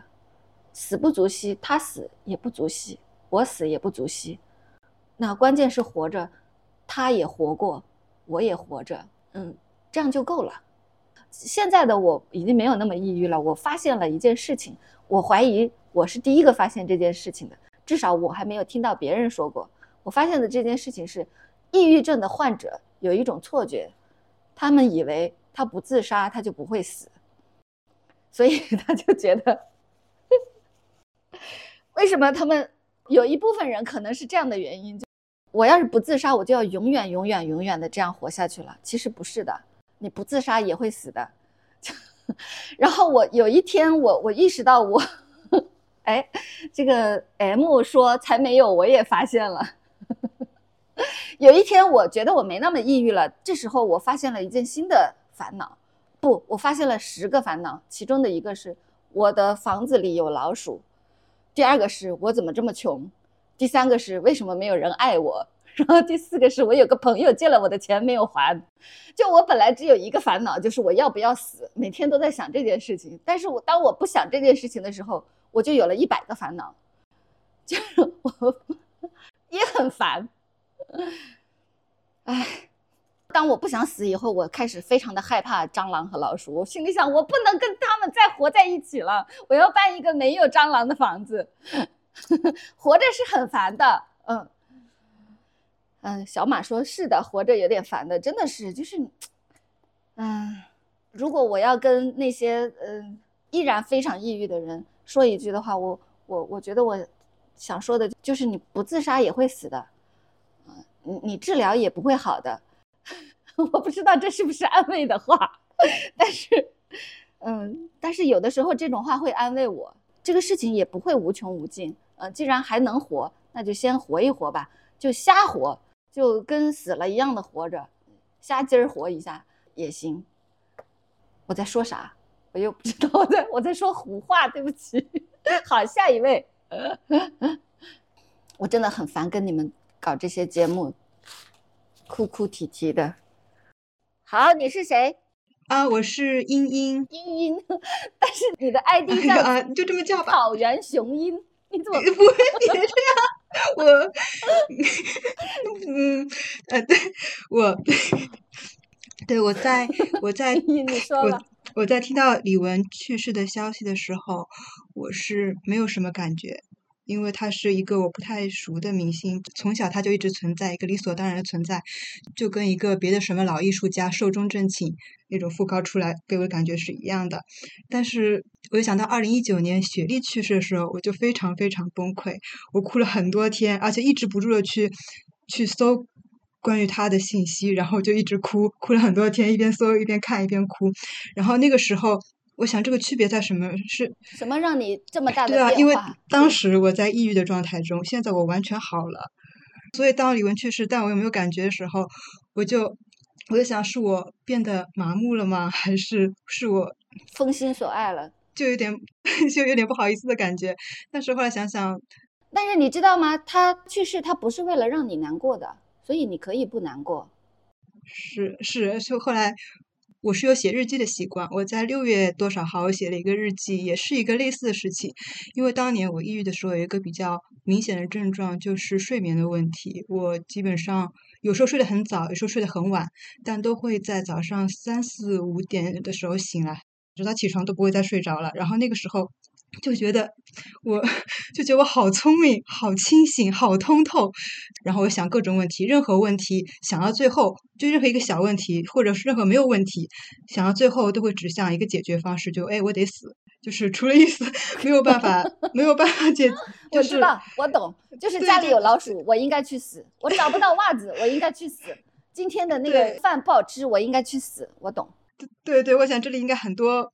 很多有经历的人都是一样的想法，然后，然后在六月六月多少号，六月几号，我写了个日记，是为什么？因为我现在睡眠水平非常好，然后难得有一天六月几号的时候，我早上醒了，也是很早，然后躺床上有点惊恐，哎呀，我想我要我又要经历之前那种又清醒又聪明又绝望的感觉了，但是没有清醒又聪明又绝望，对，当时真觉得好聪明哦，然后，然后那天我醒。但是很奇怪，我没有那种感觉，我就很木的感觉，就是一种好好困啊。然后想一下就继续睡了，什么负面的情绪都没有产生。这倒让我想到，我想，哎，是我变得不聪明了，变木了吗？是，就像就像听到李玟去世没有感觉一样，是我不再那么细腻敏感了吗？是我变糊涂了吗？然后我就开始写日记，写着写着，我突然得出一个结论，我就对自己：是你习惯抑郁了吗？是你不抑郁就不舒服吗？你觉得不习惯了？就那样觉得自己好聪明、好清醒，觉然后想到各种想到各种小小的事情，然后结果导向一个经过那种很看起来很严密的那种逻辑，最后导向一个自杀的解决方案。你觉得那样是你习惯的，然后就这样批评了一下自己，然后觉得嗯，那就我觉得这也说的很有道理，对吧？我又觉得自己重新聪明了起来，自己聪明到了，对，然后然后就这样好了，啊。对，然后正好那那些天我在看一个书，书里面提到抑郁，就是说会对认知产生影响，就是会让你任何事情都导向一个绝望的，你的整套逻辑都是那样的了，都会让你觉得不会好，只能怎样怎样，就很绝望。然后我想现在完全好了，我完全就像换了一个脑子一样，整个脑子里面换了一套逻辑，换了一套程序，就是不会为一些小事想到我要去死，就就是很正常。之前我不是这样，当我在处在抑郁当中的时候，也是看了很多抑郁的书那种书啊，讲呃那种演讲视频啊什么的。然后其中有一个那一个科学家关于研究抑郁，他讲了一个意思是说，他们在那个什么印度啊什么地方做实验，说呃那这个一个双腿断掉农民陷入了抑郁，然后给他一个什么解决方法呢？就是给他一头牛，让他不用在种地去赚钱，他可以挤牛奶赚钱。这样他的抑郁就好了，然后我当时就很绝望，我想，可是没有人，我生活中的困境，没有人会去给我那头牛，嗯，然后，但是现在我好了之后，就想我并不需要那头牛，就是因为我曾经对我曾经想，只有我的处境改变，我的这个抑郁才会有改变，所以就很觉得我处境人的处境不是能马上改变，这就让我很绝望。但是后来我发现完全好了之后，完全发现其实。你处境不变的情况下，我现在跟几年前，呃，当然处境真的是确实好了一点，但我觉得是我这个人先好了，然后处境才变好的。有没有可能是同时变好的？就是你你一边好，然后嗯嗯，对，相辅相成，然后就是就是不再需要那头牛了。那我就想到，如果最后能对李文说一句话的时候，我会想，如果他也能这样，就是有更多的时间，就换一趟脑子。可不可以做出别的决策？但是我相信，在在前面他现在那种状态下，他一定也是做出了对他现在来说最舒服的决策。但如果他如果他能够，我不知道会有个什么什么机遇可以让他得到另外一套解决方案的话，会不会也挺好？我讲完了。好，你再说你的遗憾。好，收到了，谢谢你，草原雄鹰。你是谁？嗯，张春你好，我叫小鱼。小鱼，对我刚才听了半天，其实我都不紧张了，突然到我的时候我就好紧张。嗯，看到消息的时候，我是在跟朋友在河边散步，然后微博弹出来的这个消息，当时挺震惊的。第二天我吃饭的时候就会，然后因为有很多信息出来，有那么一刻就控制不住了，就是崩溃大哭了，可能也就是十几秒吧。关于抑郁症这件事情，其实我知道我是一直是不快乐的，大概从我十三岁左右，就是我有一天上学的时候，我走到楼梯转角，我就心里面有个声音，就是说我从此可能不快乐了。去年的时候去户外登山的时候，刚好是四月份，然后呢开了风铃花，嗯，是黄色的嘛，跟我小的时候北方的春天开的黄花很像。然后呢，就在那个情境之下，我突然回忆起了我，呃，小时候，因为我呃之前我一直都觉得我很痛苦，我每天都在痛苦之中，哪怕我学了心理学的知识，我看到了我被父母 PUA 对待的一个真相，嗯，我就觉得好像我每天都是痛苦，每天痛苦都想死。但是那天呢，让我回忆了一件事情，就是原来我小时候的是快乐是在山间，感受到了春天，感受春天的风、春天的阳光、春天花的颜色，包括我走过的山路，还有我看见的清澈的河流、山间鸟叫，嗯，树影投射下来的光影，我当时就很震惊，我突然觉得，哇，我好有说不上开心，但是就很崩溃，就是。同时，在那个时候也找到了自己对内心的一个答案，就是原来我是有快乐的。我的快乐就很简单，我的快乐不是跟人相处之中别人带给我的亲密的感觉，而是我在山间的时候，我跟自然的接触。当时就，嗯，那天爬山坐两个小时大巴，就忍不住哭了两个小时，好感人。对，然后一关于抑郁和死亡的关系的话，我是。有一天，也是因为我一九年的时候就是抑郁嘛，然后那时候又离职了，我就天天在床上睡觉，我根本就起不来。如果天气好的话，我可能知道心情会好一点；如果天气阴郁的话，我就彻底就起不来了。那天晚上我就特别的害怕，我很恐惧，我关了灯，我就感觉有鬼的感觉。但是呢，在那个房间里面就是空空如也，什么都没有。然后呢，我就开灯确认，发现好像是没有鬼。然后我再关灯，就这样来回着几次确认没有鬼。然后我就突然想到一件事情，就是，嗯，我为什么这么想死，或者说我为什么这么痛苦？可能我之前习得的一个防御机制，因为那时候刚好也在大量学心理知识嘛，他就说你所学的防御机制，可能就是在你之前特别糟糕的环境来保护你的，让你活下来了。我那一刻，我突然知道，原来我之前的一些不当的行为，或者说一些应激，包括应激反应也好。嗯，一些回避性的一些一些操作也好，可能都是为了让我活下来。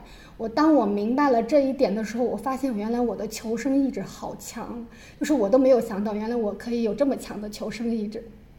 嗯，当然，在后面也会有大家分享的，说的，就是有些事情解决不了了，然后又没有帮助的渠道，又不会求助的时候，常常会陷入一个死胡同，最终的导致的结果就是我想死，然后每天导入这个结果的时候，就会说一边说自己想死，然后又开始一边自我感动，又开始一边哭，一边哭着呢，然后哭着哭着累了，然后就那样，嗯，反正这三，然后又活下去了，对，然后这三五年基本上都是这么度过的，一边在看心理学的书，一边在自救。嗯，然后之前呢，我跟我父母的关系就是，我父母经常说一些话，就是他很擅长那种父权社会的语言体系，他每次跟我说话都会让我崩溃。呃，现在的话，他跟我说话的话，我就会找到他逻他说话的逻辑点，或者是直接去反问他。之前我就是没有这个能力去反问他，我就一直不明白，因为我在我的概念里，父母都是爱孩子的，我不清楚为什么父母不爱孩子可以做到这么残忍。等我看清这个事实的时候。然后我就开始问他一些事情，我发现他他真的很狡猾，就像心理书上说的，父母是个很狡猾的一个存在。嗯，他会利用你，压榨你，剥夺你，然后说这是为了你好，爱你。看清了这个事实吧，其实也蛮痛苦的一阵。然后后来我就开始大，还是在大量的看心理学知识吧，就是我找不到一些知识系统，所以我感觉我能自救的唯一的方式就是看书，所以我看了很多很多的书。呃，当然，关于抑郁症这件事情呢，我也求助过。求助过程中最打击大的一件事情就是，当时我告诉我妈我的一些人生经历，包括小的时候经历的性骚扰，是亲戚之类的，还有说性取向这些事情，我告诉她之后，然后后来她就是一直在追问我，追问我。有的时候我那段时间也是有也有些不开心的，我告诉她，可能我有抑郁，可能我以前一直不开心，可能跟抑郁有关。然后那个时候我正在谈恋爱，赶他下去，然后他就突然来了一句：“因为我不打算结婚嘛，他的痛苦都是由我造成的。他意思笑着对我说：“你应该去看心理医生，我给你金钱支持。”他就把我描述成我是那个有病的人，我是让这个家族所有人都不痛快的人，我就是有问题的人。呃呃，我支持你，你就去看病吧，反正这个问题是你的，你自己解决吧。当时我看着他，他看着我，他笑了。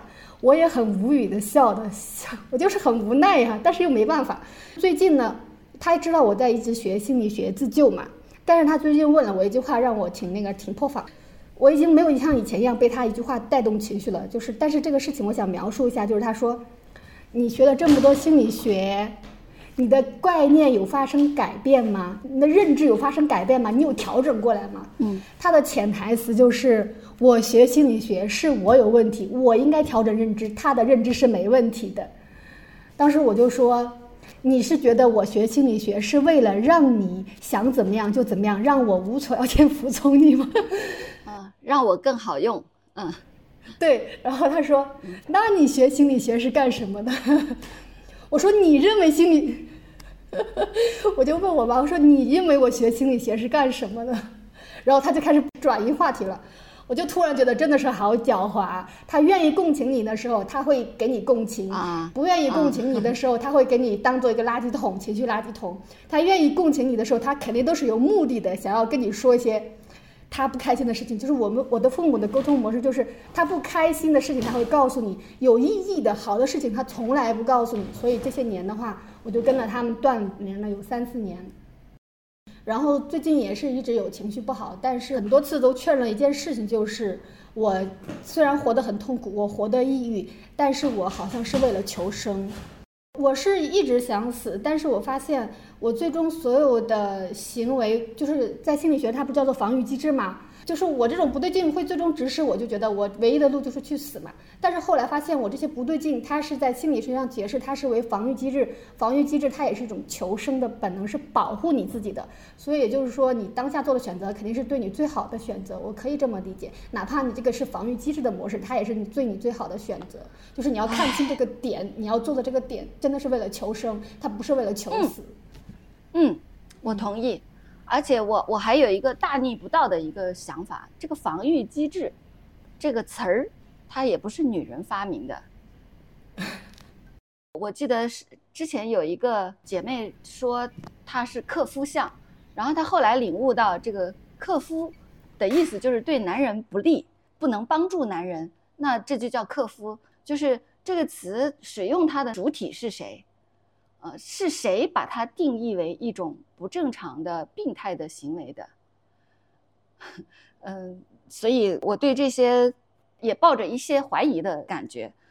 有可能别人叫做防御机制，我把它叫做，比如说，嗯，生存策略，把它叫做生存智慧。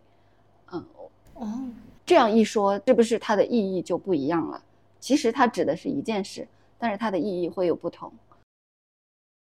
对我感觉你对这个词好敏感，然后你说完之后，我又意识到，可能对它可能生存策略可能比较中性一点，而且比较积极很多。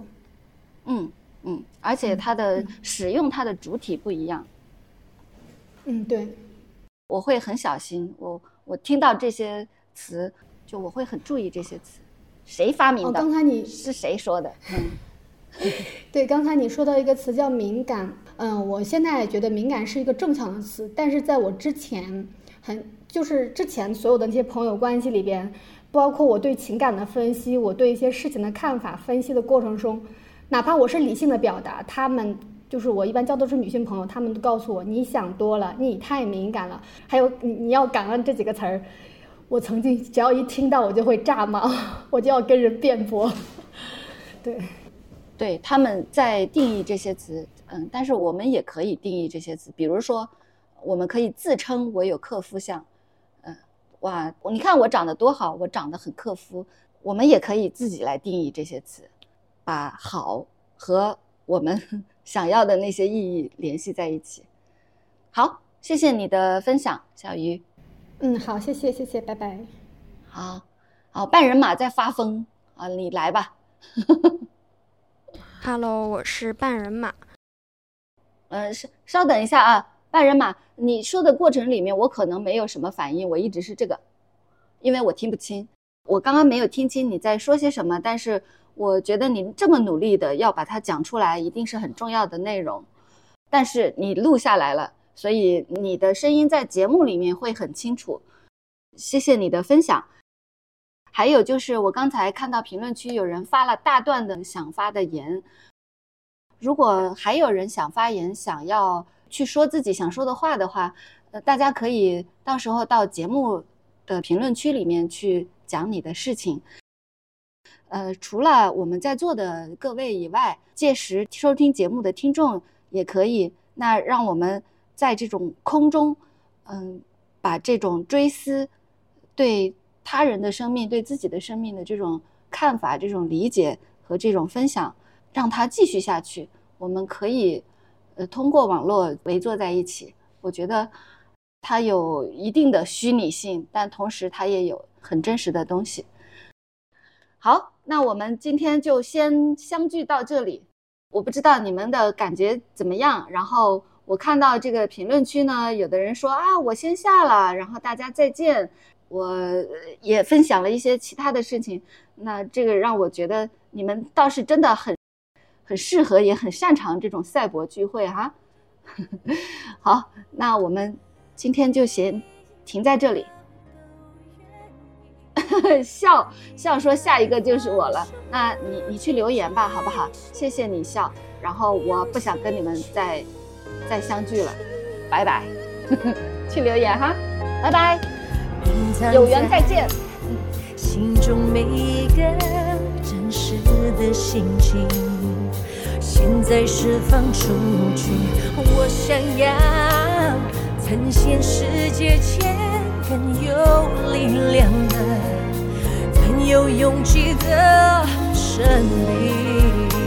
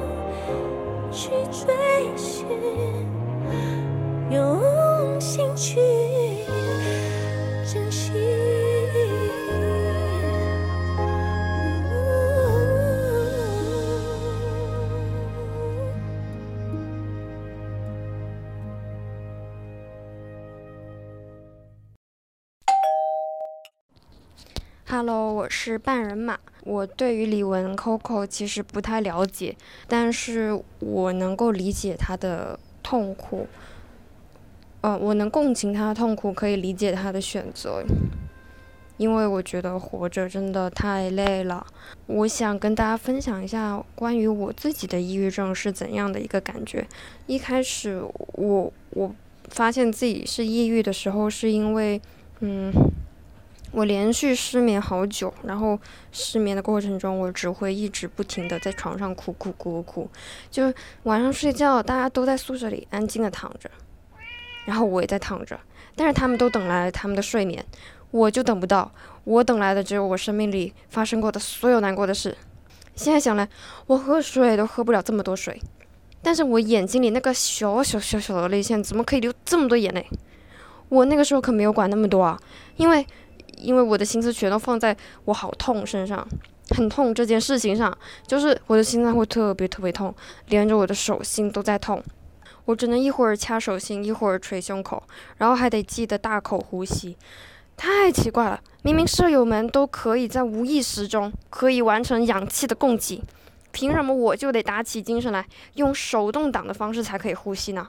然后，然后我终于等到四五点，黑暗中开始有鸟叫，我才松了一口气，因为鸟叫就代表着马上要天亮了，我差不多可以睡着了，然后我的心脏啊和手心才终于可以不用疼了。这个就是我最典型的晚上的写照吧，也是大部分患者都会有过的经历。然后那个时候我还会坚持上课，嗯，就上课上的好好的，突然间就来了一阵心绞痛，这都是很常见的了。我知道这个叫躯体化，但是我不知道的是，我居然还会出现认知上的错乱。嗯，有一节课，老师点了我的名字，让我站起来回答一个问题，那个问题。应该是很简单的一个问题，但是我站起来，我却没有办法张嘴，因为我真的听不懂老师在说什么东西。是的，老师说的是中文，但是我仿佛在听一门不存在的语言。我本来想说对不起，老师，我不知道，但是我的嘴好像也根本没有打算动，就我的意志短暂的失去了对身体的控制，仿佛在敲一扇被锁上的门。这种感觉非常可怕，就吓得我毛骨悚然。然后我的老师们没有办法理解我得了抑郁症，因为我看起来太正常了。我会兴高采烈地跟老师打招呼、鞠躬，你好，你好。嗯，脸上也也干干净净的，不对，我长了一些痘。嗯，反正我穿的衣服是干干净净的。然后老师就会用关切的眼神看着我说：“你看起来很正常啊。”没错，我也理解他。我看起来就是一个找借口逃课，但甚至都不愿意装病的学生。因为我长时间失眠，所以我只能上午睡觉，然后中午勉强醒来，然后下午再去上课。因此，我上午的课基本都没再上过。嗯，然后失去对身体的掌控权这一点，偶尔还是会发生。就比如我在空教室写作业，然后我突然间。就我的脖子，它忘记了它的存在是要帮我支撑我的脑袋的，然后我无辜的脑袋就砰一声就砸到桌面上。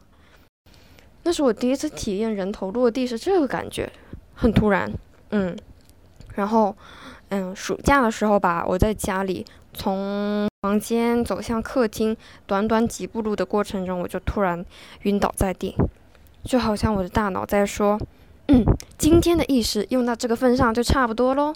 然后我就腿软跪到地上，然后就倒地不省人事。我本来以为我醒来会在医院，然后我身边围着我的家属，但是没有。我醒来后发现我人躺在原地，侧躺。嗯，然后我妈还在她自己的房间里面，不知道是睡觉还是玩手机，总之就没有发现我昏倒了。所以。我应该就躺了，就晕了一小会儿吧，我也没太在意，因为我太懵了，我不知道发生了什么，我就站起来继续从客厅走向厨房，我想去厨房洗个手，结果我刚把手伸到洗手盆那儿，不锈钢洗手盆就突然在我的眼前猛然放大，紧接着我听到砰一声巨响，不不是一声巨响，不好意思，夸张了，砰一声闷响，嗯。然后我的整颗脑袋就栽进洗手盆，我又晕过去了。好像刚才那几秒钟的清醒是我的意识，我的意识想下班，他刚跨出我身体这个公司，然后他又转身回来说：“Oops，不好意思，我回来拿个东西。”然后他拿完之后，他又他又他又走了，然后我就晕倒了。不过不幸中的万幸是，我我是要洗手的嘛，然后我的头栽到洗手盆里面，但我没有来得及打开水龙头，不然我真的可能会被淹死。嗯，但也就是 这两次晕厥的经历让我知道，啊，原来死亡的感觉是很轻松的，哪怕我的头狠狠地磕到地上，栽到了盆里，我除了很清晰的听到了撞击声之外，我是基本上。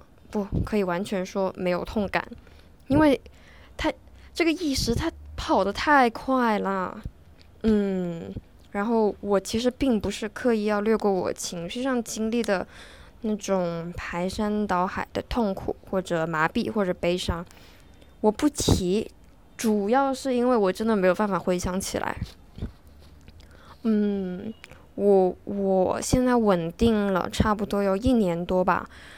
就一年多而已，但我已经几乎想不起来我经历过什么痛苦了。我只能知道，那大概是一段连大脑都不愿意保存住的一些不好的感觉。嗯，然后因为那段时间就是我抑郁的时间，还发生了很多不正常的事情。嗯，就我的生活全部陷入了一个混乱。唯一让我感觉快乐一点的事情，或者说轻松一点的事情，就是计划我自己的死亡。嗯，我有几个朋友是有这方面的困扰，就有有患焦虑症的，有患强迫症的，还有双向情感障碍的。然后我跟最后那个有双向情感障碍的朋友，我们会交换计划啊，然后我做了一些记录，因为我觉得好像可以。跟人聊起死亡，是一个比较轻松的事，不会有人来捂着我的嘴说“呸呸呸，不要说这种话”。嗯，然后这两次的昏厥经历就，好吧，就是在半个小时内，应该是在一个小时内发生的。一次晕在客厅，一次晕在洗手盆里面，就这两次的昏厥经历，呃，让我感觉对死亡完全不害怕了。就你你想啊，我都尝过死亡的小样了，然后我对这个小样感到非常满意，那么我自然是想要入手正装的呀。嗯，没错，大家是告诉我我要勇敢，我要阳光，我要看开点。但是我真正要经历的那些那些痛苦、那些混乱、那些不知道自己在哪里的那些时刻，只有我自己可以承受。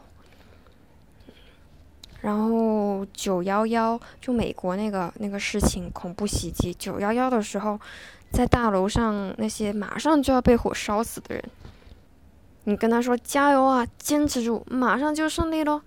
你这种话对他来说就是炫耀，因为你他眼前除了被火烧死之外，就是跳下去这一一条路。所以对我而言，我也只有继续被这个病折磨和。自杀这两条路，只不过我等到了火势减弱的那一天。但是李文他的世界火势凶猛，所以可能都烧疼他了，所以他没有办法，他只能跳下大楼了。如果有的选，谁不想好好活着呢？我不认识他，但是我走过他的路。我只是一个幸存者。我知道此时此刻仍有，仍然有非常多的人被抑郁症困扰，所以如果有条件的话，请你们一定要去看病，一定要去吃药，在想跳下去的时候打求助电话，请你务必一而再，再而三，三而不解，千次万次。毫不犹豫的救自己于人间水火。嗯嗯，我应该说完了，谢谢大家。